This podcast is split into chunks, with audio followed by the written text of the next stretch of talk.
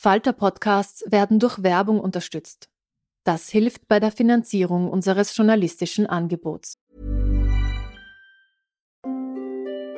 Hereinspaziert durch unser Burgtor. Ob Burgherr, Ritterin, Stallbursche oder Gauklerin. Die Burg Liechtenstein in Maria Enzersdorf bei Wien lädt zu Erkundungen ein und weckt bei Groß und Klein die Abenteuerlust. Erbaut im Jahr 1130 ist die Burg bis heute zu 60 Prozent im Originalzustand erhalten. Waffenkammer, Turmzimmer und Ritterstube. Die Stammburg der Fürstenfamilie von und zu Liechtenstein bietet Einblicke in das Leben im Mittelalter. Besuchen Sie uns jetzt in der Erlebniswelt Burg Liechtenstein. Jeden Sonntag mit eigener Kinderführung. www.burgliechtenstein.eu Ryan Reynolds here from Mint Mobile. With the price of just about everything going up during inflation, we thought we'd bring our prices down. So to help us, we brought in a reverse auctioneer, which is apparently a thing. Mint Mobile unlimited premium wireless. Ready to get 30, 30, bit to get 30, bit to get 20, 20, 20, bit to get 20, 20, bit to get 15, 15, 15, 15 just 15 bucks a month. So, Give it a try at mintmobile.com/switch. slash $45 up front for 3 months plus taxes and fees. Promo rate for new customers for limited time. Unlimited more than 40 gigabytes per month slows. Full terms at mintmobile.com.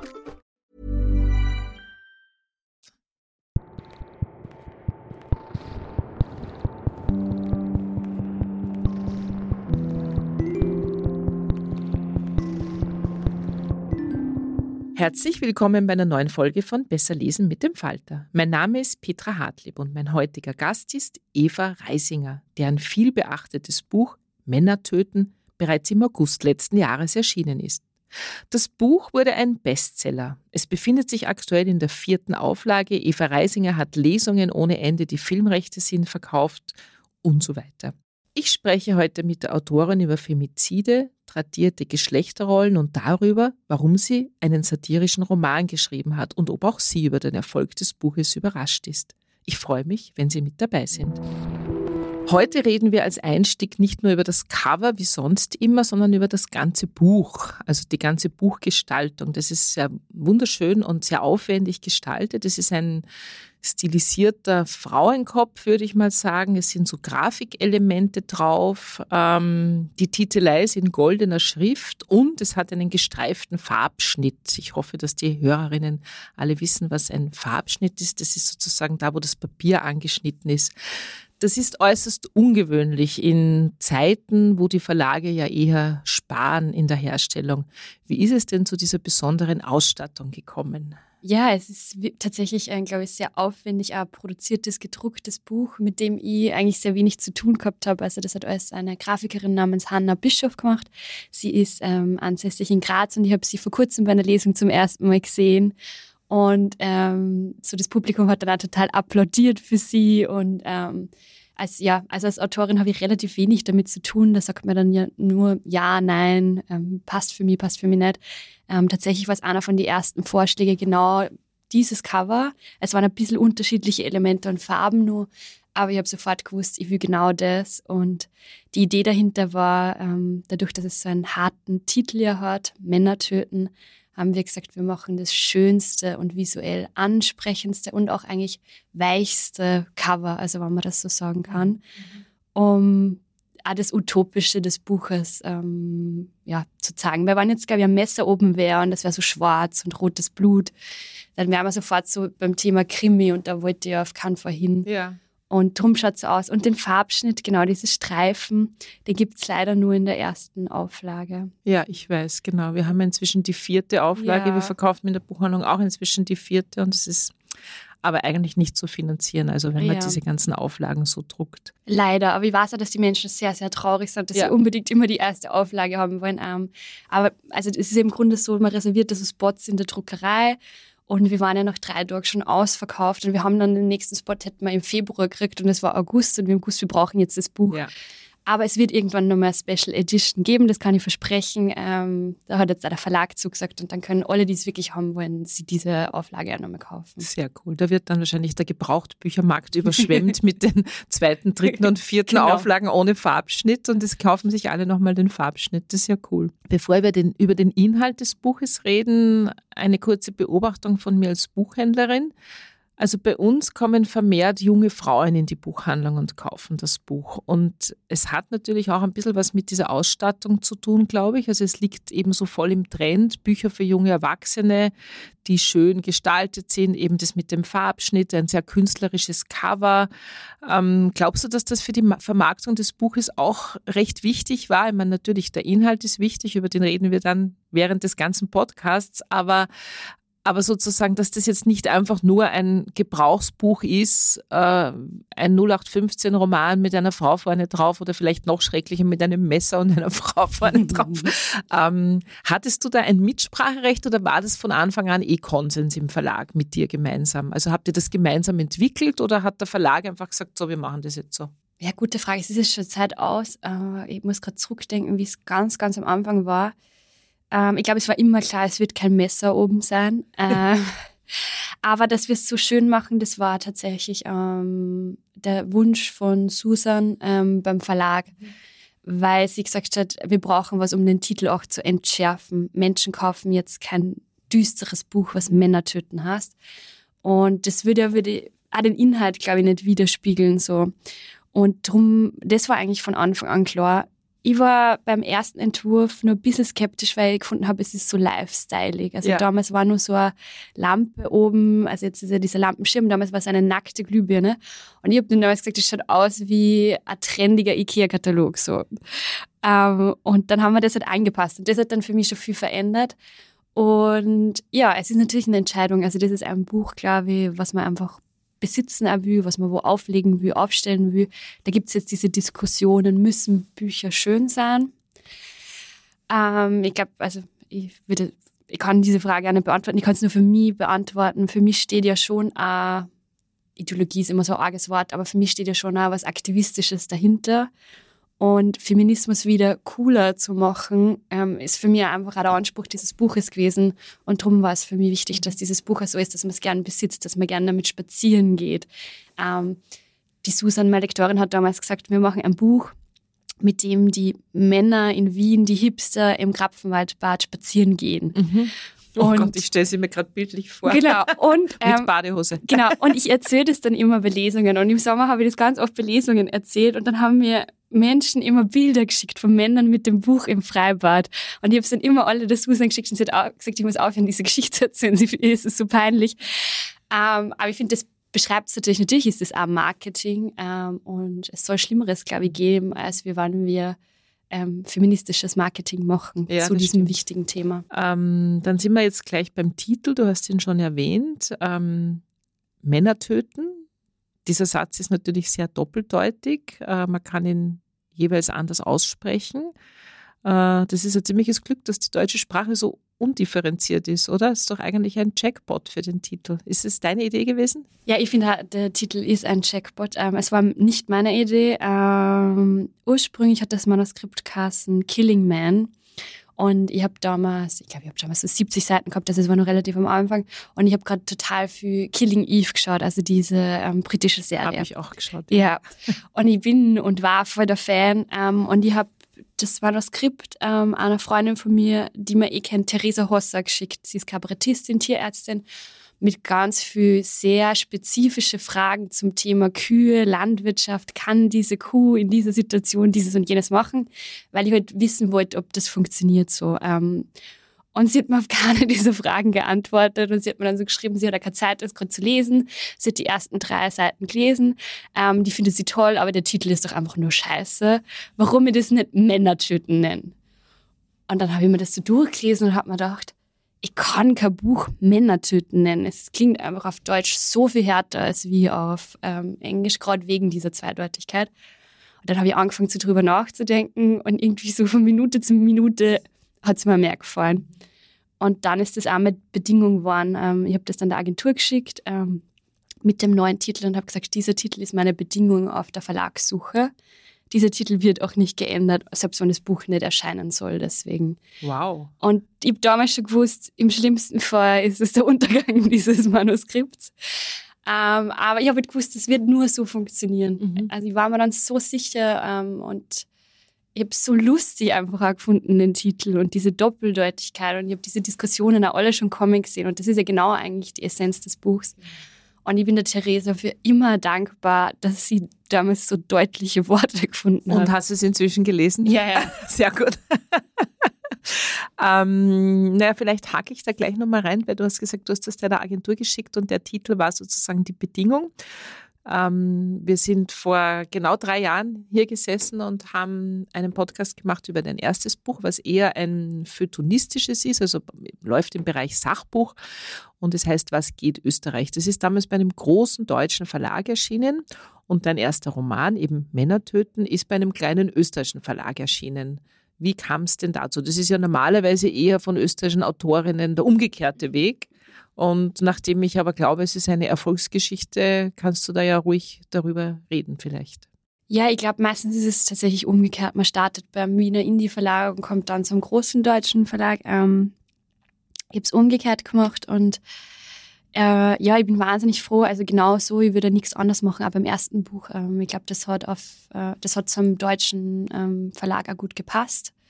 Ähm, Kiwi ist ein toller Verlag und äh, ja, für mich war dann sehr schnell nach dem ersten Buch klar, das zweite Buch wird kein Sachbuch mehr werden.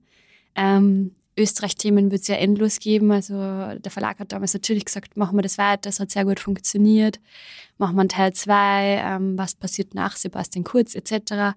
Und ich habe aber damals für mich so gemerkt, ich habe genau das ja journalistisch einfach sehr viele Jahre gemacht, Deutschland, Österreich erklären. Und ich habe einfach überhaupt keine Lust mehr gehabt, mir das so angeödet. Und ich habe mir immer nur gedacht, wow, es ist so fad, alle Jahre wiederholt sie in Österreich das Server. Ich kann nichts mehr darauf antworten, außer es sind alle deppert da so. Ich kann und will das auch nicht mehr erklären. Und ich glaube, immer wenn man dann so einen Moment im Leben hat, wo man merkt, okay, man ist da selbst schon so Angeübt. fertig, genau, dann ist das auch nicht mehr das Richtige. Und das habe ich damals versucht, schonend dem Verlag beizubringen, weil dann erscheint ein Buch, es läuft gut und dann fragen sie gleich, was machst du als nächstes und wann erscheint und ich habe dann relativ schnell gesagt, ich habe eine Idee für einen Roman. Und sie waren so, um Gottes Willen. So, also sie haben es nicht gesagt, bitte nicht. Es ist ja sehr, ähm, ja, verschrien Journalisten, Journalistinnen, die glauben, sie müssen jetzt einen Roman schreiben. Und genau das war halt bei mir auch so. Und ähm, sie haben mir von Anfang an gesagt, dass die Belletristik bei Kiwi schon sehr eng ist, dass sie sehr viele Titel haben, dass sie auch ähm, einen großen MeToo-Roman haben werden ja, also es war halt nicht sehr positiv, aber also sehr wertschätzend, aber ich habe klar gewusst, das wird schwierig. Okay, und dann, und dann bin ich zur Agentur gemacht. gegangen, okay. genau, und habe mir gedacht, ich lasse mich jetzt da vertreten, ich will diese Dinge nicht mehr selbst verhandeln und ja, und dann, also ich bin mit Kiwi, ganz, ganz fein, toller Verlag. Ähm, aber genau, dieses Buch haben sie abgelehnt, weil sie haben auch ein Bietrecht gehabt, so wie das ja oft ist, wenn man den ersten ja. Vertrag unterschreibt. Wollten es nicht ähm, und dann hat sie mir Agentur auf die Suche begeben und es war die Buchmesse letztes Jahr, wo ich beim Stand von Lakeham war und sie mich gefragt haben, was ich schreibe. Und ich so, ja, ich bin fast fertig. Und dann habe ich halt kurz ähm, damals Tanja Reich eben gesagt, wann was ich schreibe. Und sie war so, wir wollen das. Und okay. ich so, ich habe es überhaupt nichts gelesen, so vielleicht. Und sie so, na, das klingt super. Und sie haben im Herbst ähm, nur einen Spot offen. Und ich war so, pff, oh Gott, das ist in einem Jahr. Also normalerweise geht das einfach nicht so schnell. Und im, ja, dann habe ich sie ihnen relativ schnell geschickt und dann habe ich einen Monat gar nichts gehört und ich habe mir gedacht, das, das ist normal. Es wird nichts werden. Genau, es war das Weihnachtsgeschäft. Ja. Und dann im Jänner haben sie mir angerufen und gesagt, sie wollen es unbedingt. Und wir waren uns sehr schnell einig. Also es waren dann nur zwei andere Angebote, aber das waren eben deutsche große Verlage. Und um zu deiner Frage zurückzukommen, ich wollte unbedingt zu einem kleinen Verlag, weil ich jetzt mittlerweile weiß, wie das ist, wenn man nicht eine der wichtigsten Autorinnen bei einem sehr großen Verlag ist und so, ja, wenn du einen Bestseller schreibst, ist es toll und ich glaube, dann ähm, kriegst du sehr viel Aufmerksamkeit im Verlag. Wenn nicht, ist es halt immer, du musst dich sehr viel beweisen. Es gibt einfach wenig Marketingbudget für die. Und bei einem kleinen Verlag ist es halt umgekehrt. Ja, dann hoffe ich jetzt sehr, dass viele österreichische Autoren und Autorinnen, die erfolgreich bei österreichischen Verlagen publizieren, diesen Podcast hören und sich vielleicht ein bisschen fragen, warum muss man immer zu den großen deutschen Konzernverlagen gehen? Also ähm, ich könnte da auch viel erzählen. Ja, ja. Also ich kann es wirklich alle nur empfehlen. Ähm, hat Vor- und Nachteile, aber man glaubt eben immer, dass der Große ist dann automatisch das Großverkaufte, aber du bist dann halt einfach die Nummer 27 oder 48 von ganz vielen. Ja. Mhm. Gut, jetzt reden wir ein bisschen über den Inhalt, auch wenn das Buch eh schon alle kennen, aber ein bisschen über den Inhalt reden wir schon. Erzähl uns mal ein bisschen was über deine Protagonistin, die Anna Maria. Wer ist sie? Was treibt sie an? Ähm, kurz umrissen, damit wir uns ein bisschen vorstellen können, mit wem haben wir es denn da zu tun? Wie müssen wir uns die denn vorstellen? Ja, Anna Maria ist so um die 30. Sie ist Wienerin, ähm, wohnt aber am Anfang vom Buch äh, in Berlin. Oder das ist so der Ursprung eigentlich ähm, der Handlung und ist dort so gefangen in dieser Generation Praktikum. Also sie macht seit sehr vielen Jahren eigentlich einen sehr tollen Job und wird aber einfach nicht fix angestellt. Und die Chefin sagt immer, wenn sie sich mehr bemüht, wird sie angestellt und es passiert nicht. Und sie hat jetzt, ja, das, was man wahrscheinlich heute Quarterlife Crisis so nennen wird. Sie hasst Berlin, sie hasst diese Partys, ähm, sie sieht, glaube ich, wenig Perspektive, so wie es für sie weitergeht.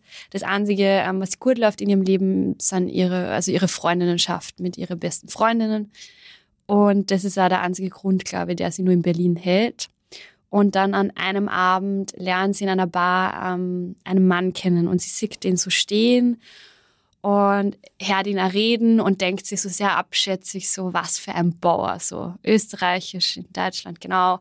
Und sie kommen aber dann in ein Gespräch und sie erfahrt schnell, er ist tatsächlich Bauer, er ist Landwirt in Oberösterreich. Und ähm, so, sie fühlt sich dann eigentlich selbst ein bisschen ertappt, so mit ihren, ihren Stereotypen. Und sie kommen schnell in ein Gespräch und er erzählt ihr dann von einem Ort namens Engelhardskirchen, wo er her ist. Sie beschließt eigentlich sehr spontan, dorthin zu ziehen und ähm, nur mal neu anzufangen und jetzt nicht aus großer Überzeugung, dass dieser Ort so toll ist, sondern eher, weil sie denkt, es kann nicht schlimmer als Berlin sein. Und eher zufällig ist sie dann in einem Matriarchat in Oberösterreich. Genau, da reden wir dann gleich noch drüber. Es beginnt eigentlich mit einem nicht sehr feministischen Akt. Also sie zieht wegen einem Typen, den sie in einer Bar kennengelernt hat, mit dem sie eine Nacht verbracht hat, mhm. mehr oder weniger spontan in ein oberösterreichisches Kaff auf einem Bauernhof erst einmal wegen dieses Typs. Mhm. Äh, es ist ja nicht wirklich sehr feministisch, wie dein Buch beginnt, oder? Ja, gar nicht. Und ihre Freundinnen verurteilen sie extrem dafür und sagen also, sie werden sie niemals besuchen kommen äh, und dass das so die blödeste Idee auf Erden ist. Und ich würde aber gar nicht sagen, dass sie jetzt nur aus, weil sie so verliebt in diesen Hannes ist oder als Abhängigkeit oder warum auch immer, sondern einfach, weil sie denkt, es muss nur irgendwas anderes mhm. geben als Berlin. Und mit Wien ist sie fertig und ähm, er erscheint halt dann so zufällig. Und ihr lang tatsächlich überlegt, kann ein feministisches Buch so beginnen? Und habe mir dann entschieden, ja sicher, also das ist ihre Entscheidung. Ähm, wenn sie das Gefühl hat, sie will jetzt nach Oberösterreich ziehen, dann soll sie es machen. Er zwingt sie ja nicht. Genau. Das ist quasi ihre genau. Exit, ihre Exit-Strategie genau. rauszukommen. Aber es hätte natürlich auch eine fatale Entscheidung sein können. Ja. Er hätte ja auch, also sie hätte ihn ja auch wieder verlassen können, so ist ja. es ja nicht. Ähm, ja, und du hast es schon gesagt, in diesem Kaff ist alles ein bisschen anders. Also das Wort Matriarchat wird jetzt im Buch nicht wirklich verwendet. Äh, aber man merkt schon ein bisschen, dass die Frauen dort irgendwie eine andere Rolle haben als im restlichen Österreich. Äh, wie manifestiert sich das? Also da gibt es am Anfang ein paar so kleine Hinweise. Ja, also was ihr als erstes auffällt, ist, ähm, es gibt wahnsinnig viele Frauen an diesem Ort und die sind also einfach deutlich mehr Frauen als Männer. Und die sind sehr laut, also die nehmen den öffentlichen Raum ein, die saufen sie am Freibadparkplatz am Nachmittag an, ihre Kinder gehen vorbei, so. Die Kinder werden überhaupt ähm, jetzt nicht von den Frauen erzogen, so wie sie oft ist. Also das erkennen sie früh, dass die nicht die Care-Arbeit zu großen Teilen übernehmen, sondern dass das alle irgendwie gemeinsam machen. Und ähm, es gibt eine Pfarrerin im Ort, äh, obwohl es natürlich eine römisch-katholische Kirche ist. Das findet sie komisch. Ähm, es gibt eine Feuerwehr, wo nur Frauen arbeiten. Es gibt einen Fußballverein, der sehr erfolgreich ist, wo nur junge Frauen spielen.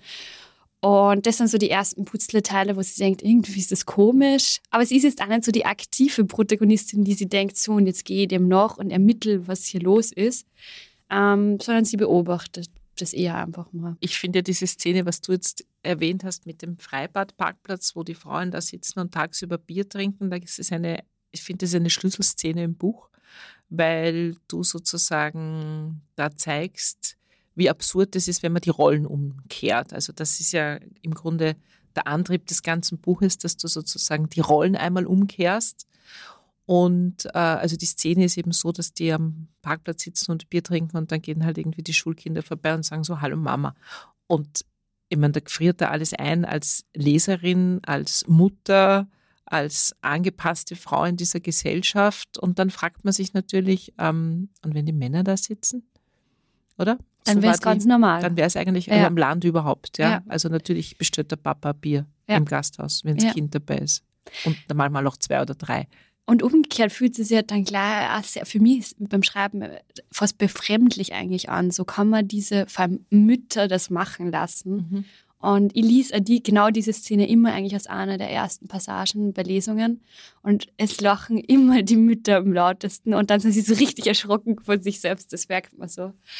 Und ja, das ist natürlich so das, was ich versuche, dass man auch sagt, ähm, warum akzeptiert man es bei den Männern? Also gerade so dieser Alkoholkonsum ähm, neben den Kindern ist überhaupt nicht verpönt, würde ich jetzt mal sagen, ähm, bei Männern. Das ist eigentlich relativ normal, ja, nach wie vor. Also am Land, glaube ich, besonders. There's never been a faster or easier way to start your weight loss journey than with PlushCare. PlushCare accepts most insurance plans and gives you online access to board-certified physicians who can prescribe FDA-approved weight loss medications like Wigovi and Zepbound for those who qualify. Take charge of your health and speak with a board-certified physician about a weight loss plan that's right for you. Get started today at plushcare.com slash weight loss. That's plushcare.com slash weight loss. plushcare.com slash weight loss. Das, ja. ja, also aber die Frauen trinken nicht nur am Parkplatz, sondern die Frauen machen eigentlich nur für ärgere Sachen. Ähm, der Titel verrät es ja schon ein bisschen. Ähm, was, glaube ich, das, der Einstieg des Buches, und da beginnt es eigentlich schon, warum, warum das, glaube ich, so erfolgreich ist. Da gibt es wahrscheinlich tausend Ideen, warum es so erfolgreich ist. Aber ich glaube, das ist, weil es so, so nicht moralisierend ist. Es, es fängt ja eigentlich sehr witzig an. Ähm, und es ist nicht die hunderttausendste Darstellung von Frauen in der Opferrolle. Und das ist sozusagen das, was, was für mich so gesprochen hat in diesem Text, dass man einfach eine Brille aufsetzt, man dreht sich alles um und dann kommt das Ganze, also wir sprechen das jetzt einfach durchaus aus, es geht auch um Femizide, also das ist ein wichtiges Thema in Österreich äh, und du drehst es einfach um. Wie kam es zu dieser Idee? Wie, wie bist du auf die Idee gekommen, einen Roman zu schreiben über ermordete Frauen, also über das Thema, ohne dass du eben einen klassischen Roman schreibst über Frauen als Opfer? Ja, also ich habe genau über das geschrieben ähm, als Journalistin. Ich habe über die Femizide in Österreich geschrieben ähm, am Jahresbeginn von 2019, wo ja so ein trauriger Höchststand schon im Jänner erreicht wurde. Ähm, und wo dann so hochgerechnet wird, worden ist, was das heißen wird, wann weiterhin so viele Frauen in Österreich ermordet werden. Und ich habe damals mit Frauenhäusern, Expertinnen gesprochen, habe all diese hundertmal gehörten Forderungen aufgeschrieben. Und diese Expertinnen waren aber in die Interviews, die waren so resigniert und waren so, es wird sowieso nicht passieren. Wir fordern das seit Jahrzehnten. Und mir hat das so fertig gemacht, dass ich jetzt wieder genau dasselbe aufschreibe, aber auch nichts anderes zu bieten habe, weil es liegt eh alles am Tisch, was es bräuchte. Ähm, es wird halt einfach nicht umgesetzt und es ist keine Priorität. Und damals ist dieser Artikel dann er war sogar Aufmacher bei Zeit Online, er ist voll geklickt worden. Und ich habe ihn selbst noch ein paar Mal gelesen und habe mir gedacht, ich habe das doch selbst schon hunderttausend Mal gelesen. Wer soll das nur lesen? Und warum passiert nichts? Und mir hat das damals so wütend gemacht, ähm, dass, Frau, dass eine Frau anzünden werden muss in Wien, dass man wieder drüber spricht. So als würde es nicht reichen, wenn sie ermordet wird. Das muss ja nur besonders brutal sein. Ähm, und mir das damals so wütend gemacht und das war eigentlich das erste Mal der Zeitpunkt, wo ich mir gedacht habe, mein Beruf für mich so, das geht sich nicht mehr aus, das bringt nichts, was ich da mache. Also ich habe schon immer das Gefühl gehabt, so jetzt nicht, dass äh, so naiv war ich nicht, dass ich glaubt habe, so mein Journalismus verändert die Welt, aber ich habe schon immer das Gefühl gehabt, okay, vielleicht löst es bei dem einen oder der anderen irgendwas aus. Und da habe ich mir dann gedacht, wenn ich selbst als Feministin nicht mehr lesen will, wer soll sich damit auseinandersetzen? Und dann haben wir so gedacht, was würde ich denn gern lesen? Und ähm, ich habe kurz davor das Buch ähm, Meine Schwester, die Serienmörderin, ausgelesen gehabt, wo es ja auch um eine sehr aktiv mordende Mhm. junge Schwester geht, ähm, wo die große Schwester immer hinter ihr aufräumen Habe muss. ich auch gelesen, cooles Buch. Ja. Und genau, und das war, glaube ich, so eines auch international der ersten, die sie traut hat, ähm, eine Frau wirklich kompromisslos und ohne Moral morden zu lassen. Und das hat mich nicht mehr loslassen. Und ähm, dann, genau, habe ich auch angefangen mit Killing Eve und irgendwie war für mich dann klar, wann ich jemals wieder drüber schreibe, dann unter meine Bedingungen.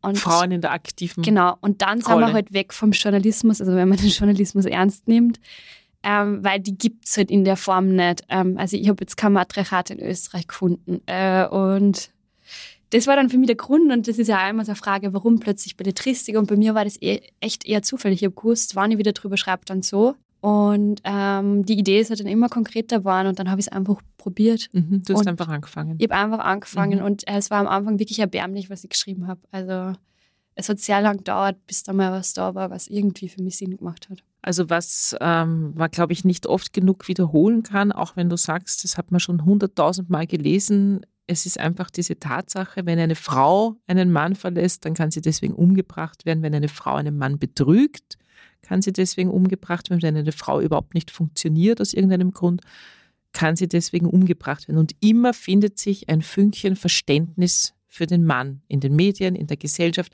Naja, er hat halt so glitten und er war verletzt, sie hat ihn provoziert, hätte sie nicht betrogen, hätte sie nicht getrunken, wäre sie nicht fortgegangen. Ähm, wenn man jetzt dieses Gedankenexperiment wagt bei dir, dann sozusagen, dann sieht man, wie absurd es ist, oder? Also das ist eigentlich der Punkt. Du siehst dann, wie absurd es ist, weil umgekehrt ist es undenkbar. Ja, und es ist, glaube ich, auch, wir sind viel zu sehr ähm, in der Literatur als auch im Film daran gewöhnt, dass Frauen ermordet werden. Und das ist auch was, was mich so aufregt. In jedem Tatort wird eine Frau zerstümmelt und vergewaltigt und weiß nicht was.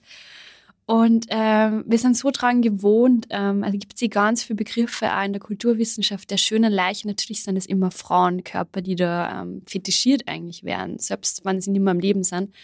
Und auch in, in Büchern, also für mich sind es einfach viel zu oft Männer, die Täter sind, Frauen, die Opfer sind. Und irgendwie ist man so dran gewöhnt, das macht ja auch was mit dem realen Leben, weil man immer nur von sowas liest, dass es immer normaler dadurch wird. Und ich finde, gerade in der Literatur wäre die Chance da, dass man mal andere Geschichten erzählt. Auch wenn es utopische Genau, Romane sind. genau. Aber man hat, aber man, hat kann ja alles Hand. verändern, genau. Ja.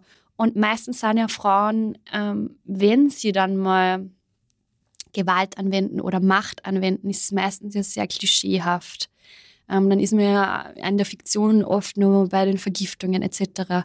Und das war mir halt wichtig, ähm, dass meine Frauen also sehr viel Macht haben. Ähm, es stirbt keine einzige Frau in meinem Buch und es sterben dafür sehr viele Männer. Und das war für mich von Anfang an klar, weil ich gewusst habe, sowas gibt so wenig.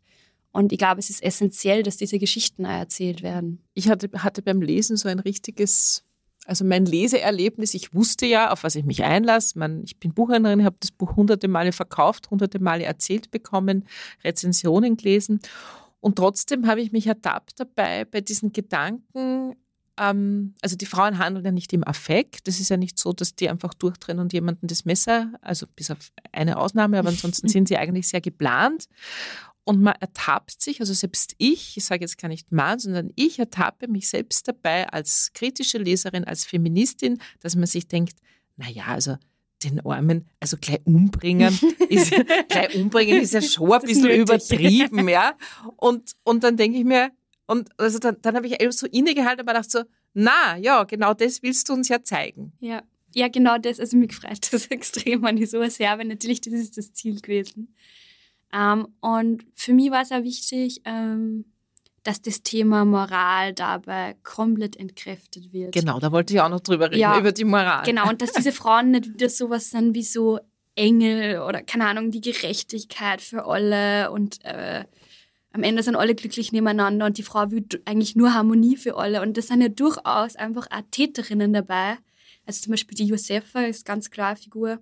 Da geht es re relativ wenig um Gerechtigkeit oder Harmonie. Ähm, die will einfach Macht ausüben und die hat sie tatsächlich, also die hat einfach auch keine Impulskontrolle, würde man das beim Hund nennen. So.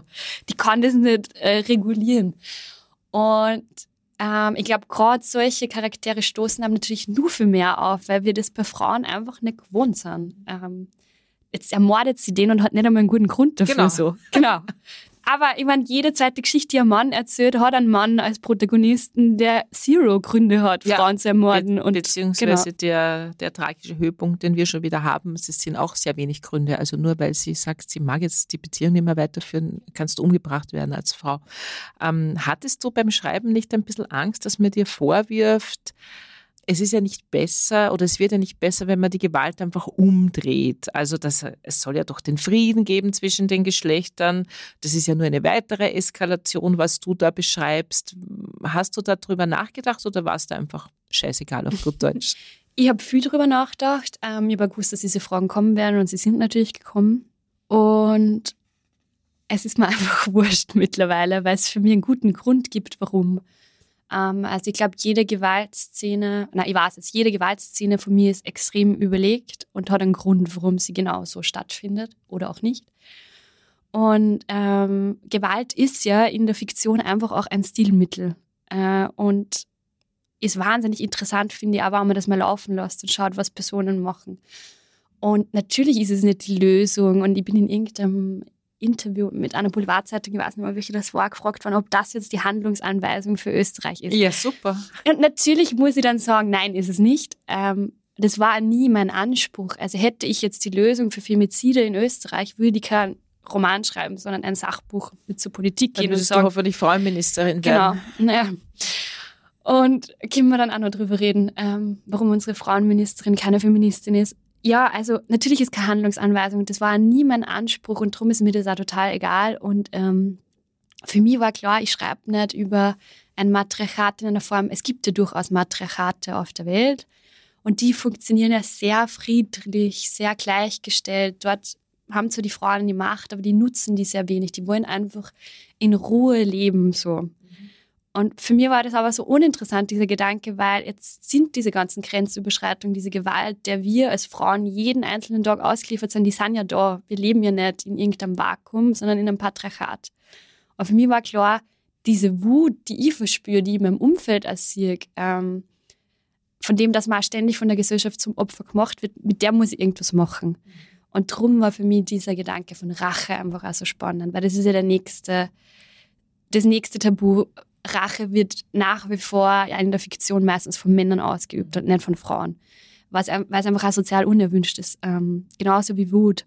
Und darum wollte ich ja meine Figuren ausleben lassen. Das war für mich extrem wichtig. Du hast in deinem Buch einen sehr eigenen Sound gefunden. Ähm, ich würde sagen, also wenn ich das lese im Vergleich zu anderen Büchern, es ist eher eine einfache Sprache, das meine ich jetzt nicht negativ, sondern es ist sozusagen ganz klare, teilweise sehr kurze Sätze, sehr einfach strukturiert. Nachdem du ein Mensch bist, der hauptberuflich mit Sprache arbeitet, ist dir das ja nicht aus Versehen passiert oder so nebenbei, äh, sondern du hast dich für diese Sprache entschieden. Äh, warum hast du das Buch genau so geschrieben, in diesem Sound?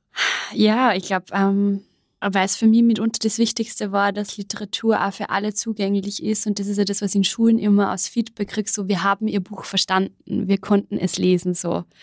Und das war für mich ganz wichtig. Also für mich sollte Literatur was sein, ähm, was erstens mal möglichst wenig Menschen ausschließt und zweitens ich, ich finde das total bewundernswert. Es gibt ja Menschen, die schreiben Sätze über zehn Zeilen. Es ist wunderschöne Sprache mit tausend Details.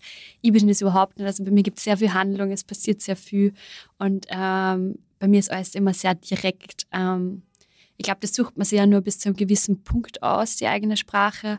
Bei mir war es eher so, dass es eine Zeit dauert hat, bis ich mich wirklich traut habe, ähm, weil, weil ja die ersten die ersten 30 Seiten habe ich, glaube ich, wirklich hundertmal gelöscht, ungelogen, ähm, weil ich am Anfang nur Autoren, Autorinnen kopiert habe, die ich gut gefunden habe. Ja. Und einen eigenen Sound zu genau, finden, ist das Schwierigste. Und alle meine Testleserinnen haben gesagt, das klingt überhaupt nicht nach dir, so wieso schreibst du das? Und ich habe mir immer gedacht, okay, so muss jetzt meine österreichisch-literarische Stimme klingen. Mhm. So findet es der Feuilleton dann auch gut, bla. Und meine Testleserinnen haben es so schlecht gefunden, dass ich mir gedacht habe, okay, das ist jetzt auch nicht das Erfolgsrezept. Und dann irgendwann haben wir gedacht, mir ist das jetzt alles wurscht und ich höre auf, drüber nachzudenken. Weil natürlich habe ich als Journalistin wahnsinnig drüber, viel drüber nachgedacht, wie dieses Buch rezensiert werden könnte, wo sie mir dann hinstellen, so bla. Und irgendwann haben wir gedacht, mir ist das jetzt einfach alles wirklich wurscht. So, es wird so viele Menschen geben, die das gar nicht cool finden, was ich da mache. Das Wichtigste für mich ist, dass ich das Buch schreibe, so genauso, wie ich es gern hätte. Und das habe ich dann gemacht. Und das ist auch mein Tipp, den ich immer in Schulen allen Schüler, Schülerinnen gebe. Schreibt einfach das, was ihr schreiben wollt und kopiert es nicht irgendwen, weil es wird sowieso nicht funktionieren. Und darum ist es jetzt sehr direkt. Ich weiß auch, dass es einigen zu direkt ist. Ähm, und das ist, glaube ich, einfach eine Grundsatzentscheidung. Ich habe Kolleginnen, ich lese ihre Bücher wahnsinnig gern, die können seitenlang über einen Gedanken der Figur schreiben bei mir ist es halt, nach zwei Sätzen bin ich fertig mit dem Gedanken der Figur. Ja, ja ich habe schon auch daran gedacht, dass du natürlich mit diesen teilweise sehr kurzen Sätzen, mit diesen ganz klaren Bildern, du holst natürlich auch äh, zum Beispiel Leser und Leserinnen ins Boot, die vielleicht erst 16, 17 sind und nicht jede Woche an Dostoevsky lesen. Äh, ist das so ein bisschen der Grund gewesen auch? Und wie geht es dir mit Lesungen? Also hast du, du hast erwähnt, du hast in Schulen Lesungen teilweise. Äh, wer kommt denn zu deinen Lesungen, wenn man das jetzt mal so pauschal sagen kann? Außer jetzt in Oberösterreich deine Familie oder so, aber du hast ja, glaube ich, wahnsinnig viele Lesungen aus ja. dem Buch gehabt. Und was ist denn da? Könntest du so ein bisschen zusammenfassen? Kommen junge Leute, kommen alte Leute, kommen mehr Frauen, kommen Männer auch? Ja, ich glaube, ich habe über 20 Lesungen jetzt im ersten Jahr gehabt und dieses Jahr jetzt auch. Also es geht ja so weiter. Ich würde mal sagen, zwei Drittel sind immer Frauen. Aber ich glaube, das ist grundsätzlich bei Lesungen ein bisschen so. Also so, es kommen mehr Frauen, sie sind tendenziell sehr jung, die Frauen. Ähm, ich kriege das oft bei Lesungen als Feedback, wir haben noch nie so junge Menschen bei einer Lesung gehabt. Und sie erzählen mir dann auch oft, das ist ihre erste Lesung. So. Cool. Und ich bin dann immer ganz geehrt und denke mir, oh Gott, hoffentlich habe ich nichts verbaut. Genau. So hoffentlich hast du das nicht für die Zukunft für uns alle verbockt. Ja. Aber es kommt voll auf die Location drauf an. Ja. Also bei manchen lese ich in einem Kulturverein, in irgendwo und dann ist dort das Stammpublikum und das Stammpublikum ist 60 plus. Also ich würde mal auch gar nicht sagen, dass mein Buch ähm, nur bei jungen Menschen funktioniert. Ähm, das ist, glaube ich, wirklich das Schöne, dass sehr junge als auch sehr alte Menschen sie wiedererkennen. Und ich habe das letzte Mal in, bei einer Lesung in Salzburg eine ältere Dame gehabt, die hat dann am Ende so eine Frage gestellt und sie war halt so wunderschön angezogen mit Gehstock etc. Und ich habe mir gedacht, oh Gott, was kommt das für eine Frage? Weil ich war halt so vom Aussehen her, mir gedacht, das wird jetzt wahrscheinlich eher ein konservatives Mindset sein und sie wird mir jetzt eine sehr kritische Frage stellen. Und sie hat dann gesagt so, endlich sagt das mal, als wäre sie glaubt mittlerweile, wir würden anders behandelt werden, wenn man auf der Straße einfach mal wem eine eine hat, wenn er einem am Arsch greift. Und es war jetzt eine ganz gediegene 90-plus-Dame und alle haben gelacht. Und natürlich darf sie das aussprechen, weil irgendwann im Alter hat man so eine Berechtigung, dass man einfach Dinge aussprechen darf, so, die ihn in dieser Form sicher nicht sagen dürfte. Und alle haben applaudiert und sie so, ja, das muss man jetzt ja mal sagen dürfen, ich bin jetzt wirklich alt genug. Und ich war so überrascht. Ähm, auch mit 90 kannst du das so sehen. Sehr cool. Und wir haben dann nur so ein cooles Gespräch gehabt und ja. Aber natürlich sind mehr Frauen. Ja. Aber die Männer kommen danach. Ähm, mir kommt vor, die Männer wollen viel mehr über das Buch reden als die Frauen. Und ganz oft wollen mir die Männer dann erzählen, so, es sind ja nicht alle Männer so ähm, Vielleicht sollte man das auch noch sagen. Es ist natürlich in dem Buch gibt es auch gute Männer. Genau. Die überleben natürlich ja, auch. Und es ist jetzt nicht, man wird es nicht automatisch umgebracht, nur weil man, weil man äh, ein Mann ist. Also es ist genau, und den Männern geht es ja sehr gut in dem Buch. Gut. Genau, die sind ja sehr also zufrieden eigentlich. Die, die, guten Männer sind ja sehr zufrieden. Äh, ja, sag uns noch kurz die Aussichten in die Zukunft. Äh, wie geht es denn weiter mit dem Buch? Geht es noch weiter mit dem Buch? Schreibst du schon am nächsten? Ähm, was sind die Pläne? Also es wird, so wie es ausschaut, kein Männer töten 2 geben, obwohl bei jeder Lesung mindestens eine Person kommt. Mir war das gar nicht klar, dass, also ich will das Ende jetzt nicht spoilern, aber ich verstehe, dass sie die Menschen einen Teil 2 wünschen. Ähm, den schreibe ich aktuell nicht. Ähm, aber wir haben gerade die Taschenbuchrechte verkauft. Das heißt, ähm, das ist sehr, sehr schön, ähm, dass dann auch nochmal das Taschenbuch kommen wird 2025. Wir sind sehr intensiv in den Verhandlungen wegen den Filmrechten äh, und äh, wegen den Hörbuchrechten. Also ich, ich hoffe, ähm, es wird alles aufgehen und es wird nur mehr dazu geben. Ähm, ja, und also alle, die zu einer Lesung kommen wollen, es gibt wahnsinnig viele Lesungstermine jetzt schon wieder fürs nächste Jahr. Ähm, ich habe das ja in der Danksagung auch geschrieben. Für mich ist es ganz ehrlich einfach wirklich das Schönste, Lesungen zu machen und da mit den Menschen zu reden. Ähm, ich weiß, für Kollegen, Kolleginnen, für die ist es so voll die Pain, Lesungen zu machen und dann Menschen zu treffen bei mir ist das der Grund tatsächlich, warum ich schreibe. Und ich genieße das jetzt nur ein bisschen, bevor ich das nächste Buch schreibe. Aber es gibt Ideen und ähm, ich will unbedingt wieder einen Roman machen. So viel kann man, glaube ich, sagen. Ja, das wollen wir auch. Dann danke ich sehr für das Gespräch und hoffe, dass alle Pläne aufgehen. Danke für die Einladung. Gerne. Nun wird Eva Reisinger eine kurze Stelle aus ihrem Buch Männer töten, erschienen im Leikam Verlag, vorlesen. Als Konstantin an einem Sonntagvormittag in den Wald zur Hasenjagd ging, holte ich das andere Gewehr aus dem Keller. Ich hatte auf diesen Tag gewartet. Hasen durfte man nur mit Schrot schießen und so ließ Konstantin die Büchse zu Hause. Ich hatte Glück. Mit deren Kugeln erlegt man einen Hirsch, ein Reh oder ein Wildschwein oder seinen Ehemann. Die Waffen seines Großvaters versperrte Konstantin nach Vorschrift in einem Stahlschrank im Keller. Büchsen, Flinten und ein Revolver. Ich wusste, dass die eine Büchse besonders verlässlich war.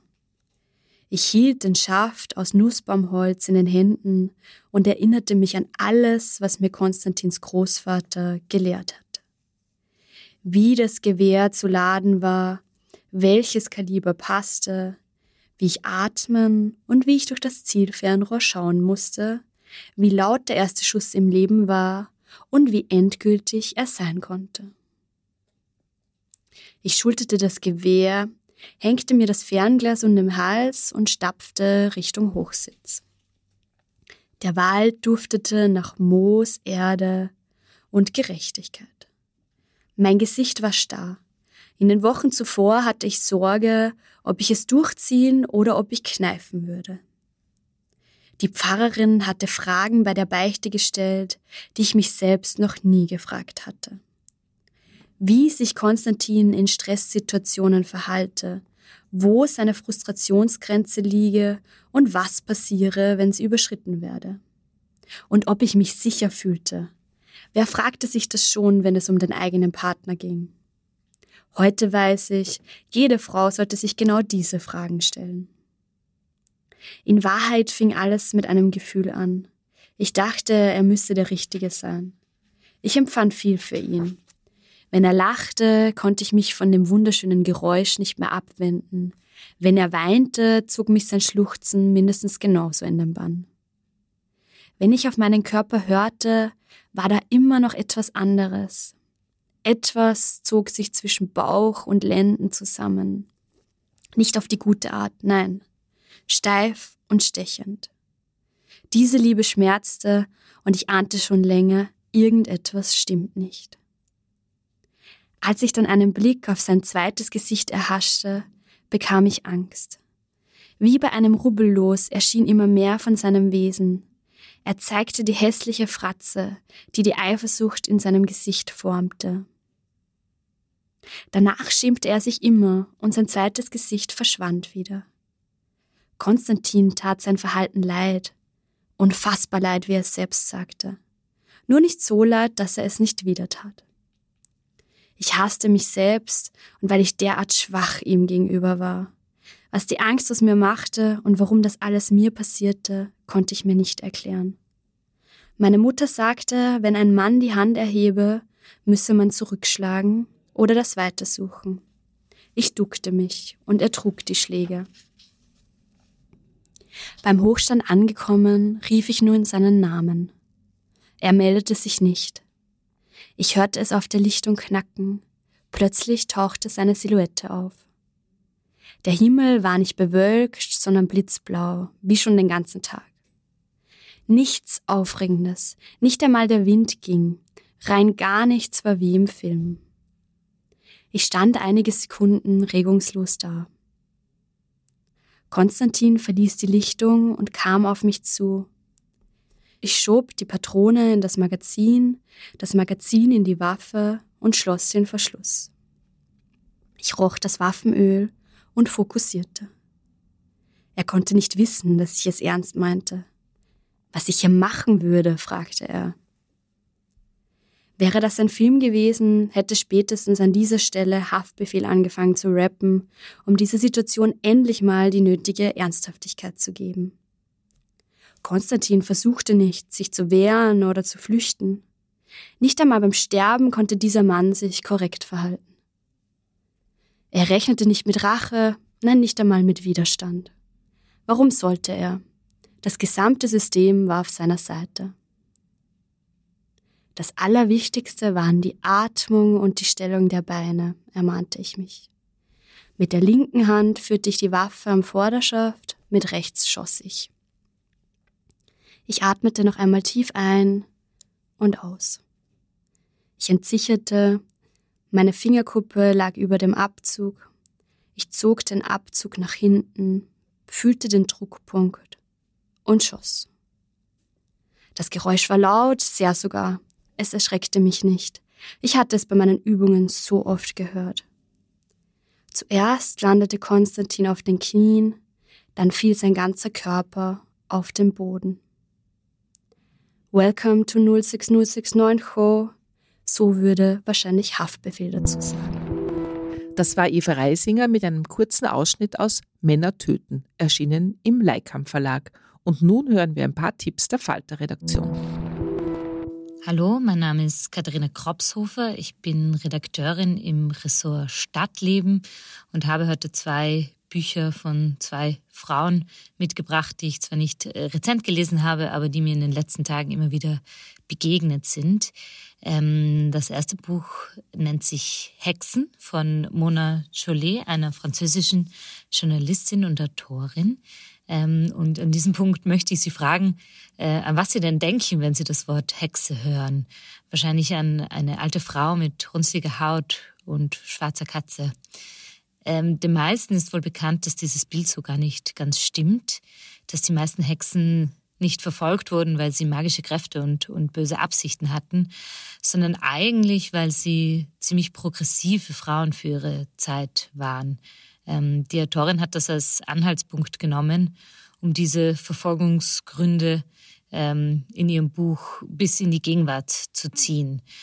Weil Hexen damals äh, zumeist alte, äh, kinderlose oder alleinstehende Frauen waren, ähm, sind das auch Gründe, wieso Frauen genau diese Frauen oder diese Gruppen an Frauen noch heute Diskriminierung und Stigmatisierung erfahren. Und sie rollt das penibel recherchiert äh, auf und, und nimmt das auch als einen Appell, um Hexen als Vorbilder zu sehen. Und es ist ganz spannend, seitdem ich über das Buch rede, und ich rede recht viel darüber, äh, erzählen sich äh, meine Freundin und ich unsere Lieblings-Hexen-Fun-Facts sozusagen. Zum Beispiel, dass diese Frauen deshalb Katzen hielten, äh, um den Ratten und somit der Pest Einhalt zu gewähren. Ähm, auch, dass die Hexen oder die meisten Hexen nicht im Mittelalter, sondern in Renaissance und noch weit darüber hinaus verfolgt wurden und dass viele Kräuterfrauen quasi ähm, aus dieser Zeit eigentlich ziemlich fundiert wissenschaftliches äh, Wissen hatten, ganz im Gegensatz zu den alchemistischen Lehren vieler forschender Männer von jener Zeit. Also Hexen haben nach jahrhundertelanger Verfolgung äh, endlich ihren Moment und das auch jenseits von Spiritualität und Walt Disney. Ein zweites Buch, über das ich in letzter Zeit sehr oft rede, weil es irgendwie ja immer wieder einen Anlass dazu gibt, äh, ist Identity. Äh, ist ein Roman der deutschen Kulturwissenschaftlerin und Autorin Mito Sanyal. Äh, die Kurzfassung, eine Professorin für Postcolonial Studies äh, beschreibt sich als Person of Color und dann stellt sich heraus, dass sie doch weiß ist. Das löst natürlich sehr viele Fragen und sehr viel Ärger bei den Studierenden und allen anderen aus. Ähm, das Buch ist extrem smart geschrieben und äh, bewegt sich auch jenseits von oft irreführenden Debatten über Wokeness oder Identitätspolitik. Und das passt natürlich momentan immer wieder besonders gut, wenn wir zum Beispiel davon lesen, wie die Harvard-Direktorin Claudine Gay ähm, wegen Antisemitismusvorwürfen zurückgetreten ist oder immer wieder unreflektierte Debatten rund um das Thema Transgender geführt werden. Ich empfehle es sehr, es ist sehr lustig und unterhaltsam und man fühlt sich danach ähm, sehr gewappnet, auch mit anderen Augen auf das Thema zu blicken. Das war's schon wieder mit Besser lesen mit dem Falter für heute. Unser Gast war Eva Reisinger mit ihrem Buch Männer töten, erschienen im Leikam Verlag. Wir hoffen, es hat Ihnen gefallen. Abonnieren und bewerten Sie uns bei Apple Podcasts, bei Spotify oder in der Podcast-App Ihrer Wahl. Alle Informationen zu den einzelnen Büchern bekommen Sie auch auf falter.at slash Buchpodcast oder in den Shownotes zu jeder Episode. Der nächste Podcast ist die hundertste Folge und da haben wir uns etwas ganz Besonderes ausgedacht. Ich hoffe, Sie sind wieder mit dabei.